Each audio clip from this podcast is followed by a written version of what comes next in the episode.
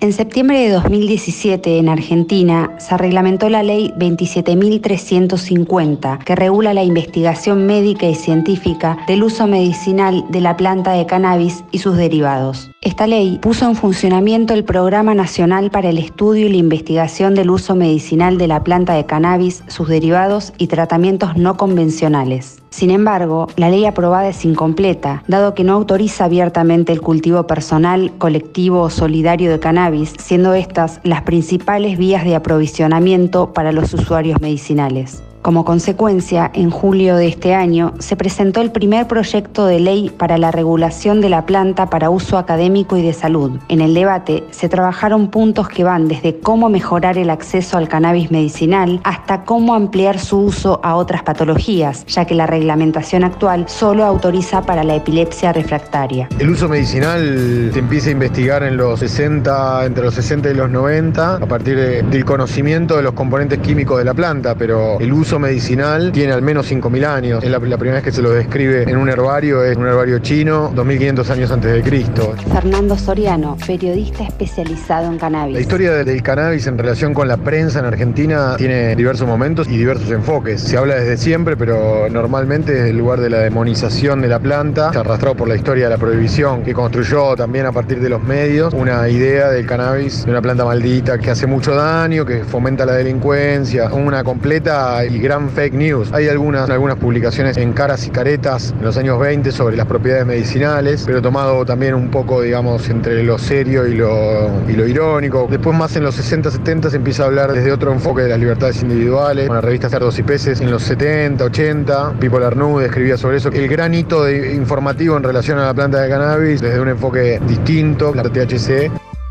la revista THC en sus diferentes formatos viene informando hace 14 años en Argentina sobre estos usos medicinales que tiene el cannabis, explicando a través de la voz de científicos y médicos cuáles son estos usos, cuál es la mejor forma de hacer uso del cannabis con fines medicinales. Sebastián Basalo, director de la revista THC. En THC creemos que no existe libre elección sin libre acceso a la información. Es un derecho humano esencial de las personas poder estar informadas sobre, por ejemplo, en este caso, una planta que les permite, usada correctamente, mejorar de una forma muy notoria su calidad de vida.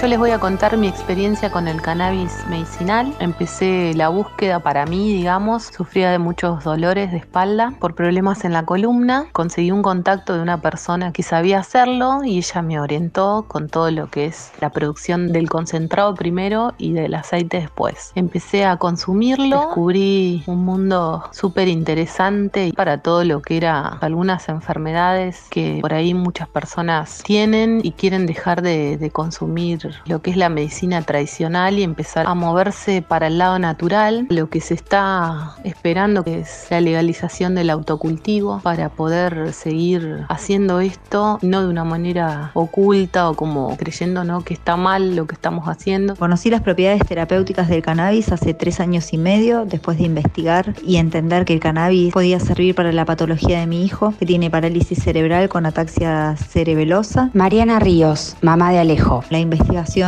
inicial que hice para ver si mi hijo podía ser un paciente terapéutico de cannabis, descubrí que no existía una sola muerte por sobredosis de cannabis en el mundo, que los efectos secundarios que tenía el cannabis eran mínimos y pasajeros. A partir de ahí decidí probar con él. Conseguí una cultivadora solidaria que nos donó aceite y los cambios en mi hijo fueron inmediatos. Tomó aceite una noche y al otro día cuando se levantó, las ataxias cerebelosas que tenía, que eran los movimientos involuntarios de, de, los brazos, de la cabeza, del cuello, desaparecieron. Al otro día, cuando se despertó, era otra persona. Con el tiempo descubrimos que aparte le mejoró el equilibrio, la estabilidad, lo mejoró cognitivamente. En la parte social pudo relacionarse mejor con sus pares. En la parte digestiva, todas las comidas le daban arcadas. La mayoría de las veces terminaba vomitando. A partir de que tomó cannabis, nunca más vomitó. Alejo. Ese fue un cambio muy importante y que no lo asociábamos en un principio a todas estas acciones terapéuticas del cannabis. Después con la investigación ahí fui descubriendo que también servía para eso. Valeria Salech, fundadora de Mamá Cultiva. Mamá Cultiva Argentina nació en el año 2016 con el objetivo de darle un marco legal a una actividad que nosotras hacemos, que es cultivar cannabis con fines terapéuticos. Era una ONG básicamente parada sobre un reclamo y con los años y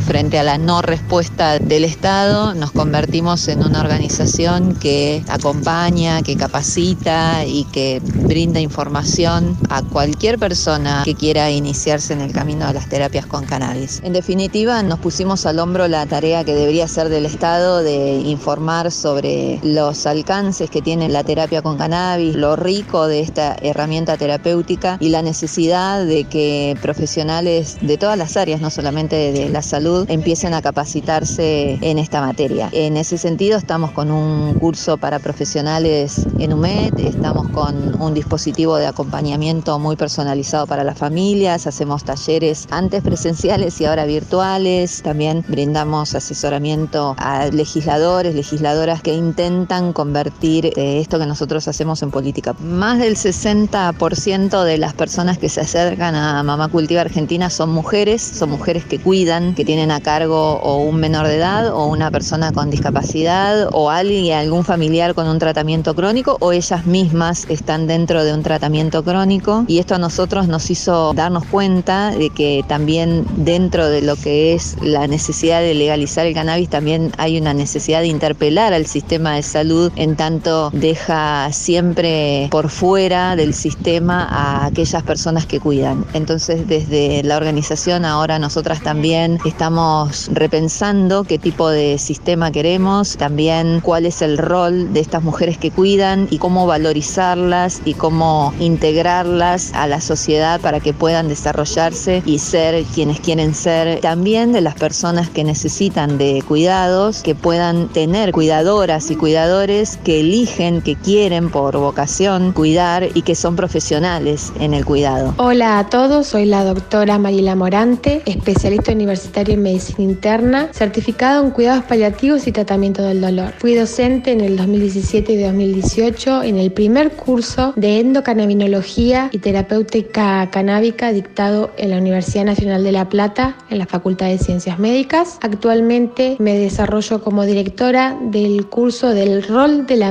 cannabis medicinal en la medicina moderna de la Fundación FEMEVA. El cannabis medicinal aparece en mi vida desde los pacientes en el consultorio planteándomelo como una solución a sus dolores dentro del marco de mi asistencia en cuidados paliativos, ¿no? En pacientes terminales que por ahí yo tenía medicado con morfina, con metadona, ellos me planteaban que por ahí el fumar cannabis o el consumir cannabis por vía oral les calmaba más los dolores y les mejoraba el estado de ánimo. Ese fue el primer contacto que tuve con el cannabis medicinal. Después me tocó ser paciente asistida con cannabis medicinal porque presenta una enfermedad que provoca convulsiones refractarias y que en parte de la terapéutica fue paliada justamente con el cannabis medicinal. Soy el profesor Marcelo Morante de la Facultad de Medicina de la Universidad Nacional de La Plata y actualmente me desempeño como coordinador nacional del programa de investigación de los usos medicinales de los derivados del cannabis. Me parece relevante iniciar esta charla poniendo un poco en el marco normativo vigente la ley 27.350 que fue sancionada en marzo del 2017 y posteriormente reglamentada en septiembre del mismo año. Esta ley fue impulsada por la sociedad civil, madres en aquel momento cultivaban plantas de cannabis para sus hijos, o sea, es una normativa que intentó dar respuesta a una situación y no fue planteada por la sociedad científica, sino fue planteada por las madres que la estaban pasando tan mal, por la posibilidad de ser penalizadas por esta práctica que estaba vinculada a la salud de sus hijos. Esto explica un poco la necesidad que tiene hoy la nueva gestión de generar un nuevo proyecto reglamentario que no solamente contemple la epilepsia refractaria y el neurólogo único prescriptor, sino que se planteen otros posibles diagnósticos y patologías a tratar con derivados del cannabis. Para esta nueva reglamentación se planteó buscar la mayor cantidad de consenso posible, ya que esta herramienta tiene miradas muy distintas según se mire desde una mamá que cultiva para su hijo hasta la sociedad de neuropediatría. Entonces, si uno analiza el porqué de la sociedad de neuropediatría tiene una mirada crítica, entiende que en nuestra formación, y en la cual me incluyo, estamos un poco atravesados por lo que se llama medicina basada en la evidencia. O sea, cualquier herramienta terapéutica tiene que cumplir ciertas fases de investigación, de control, a su vez de calidad metodológica, para que una herramienta sea considerada con la suficiente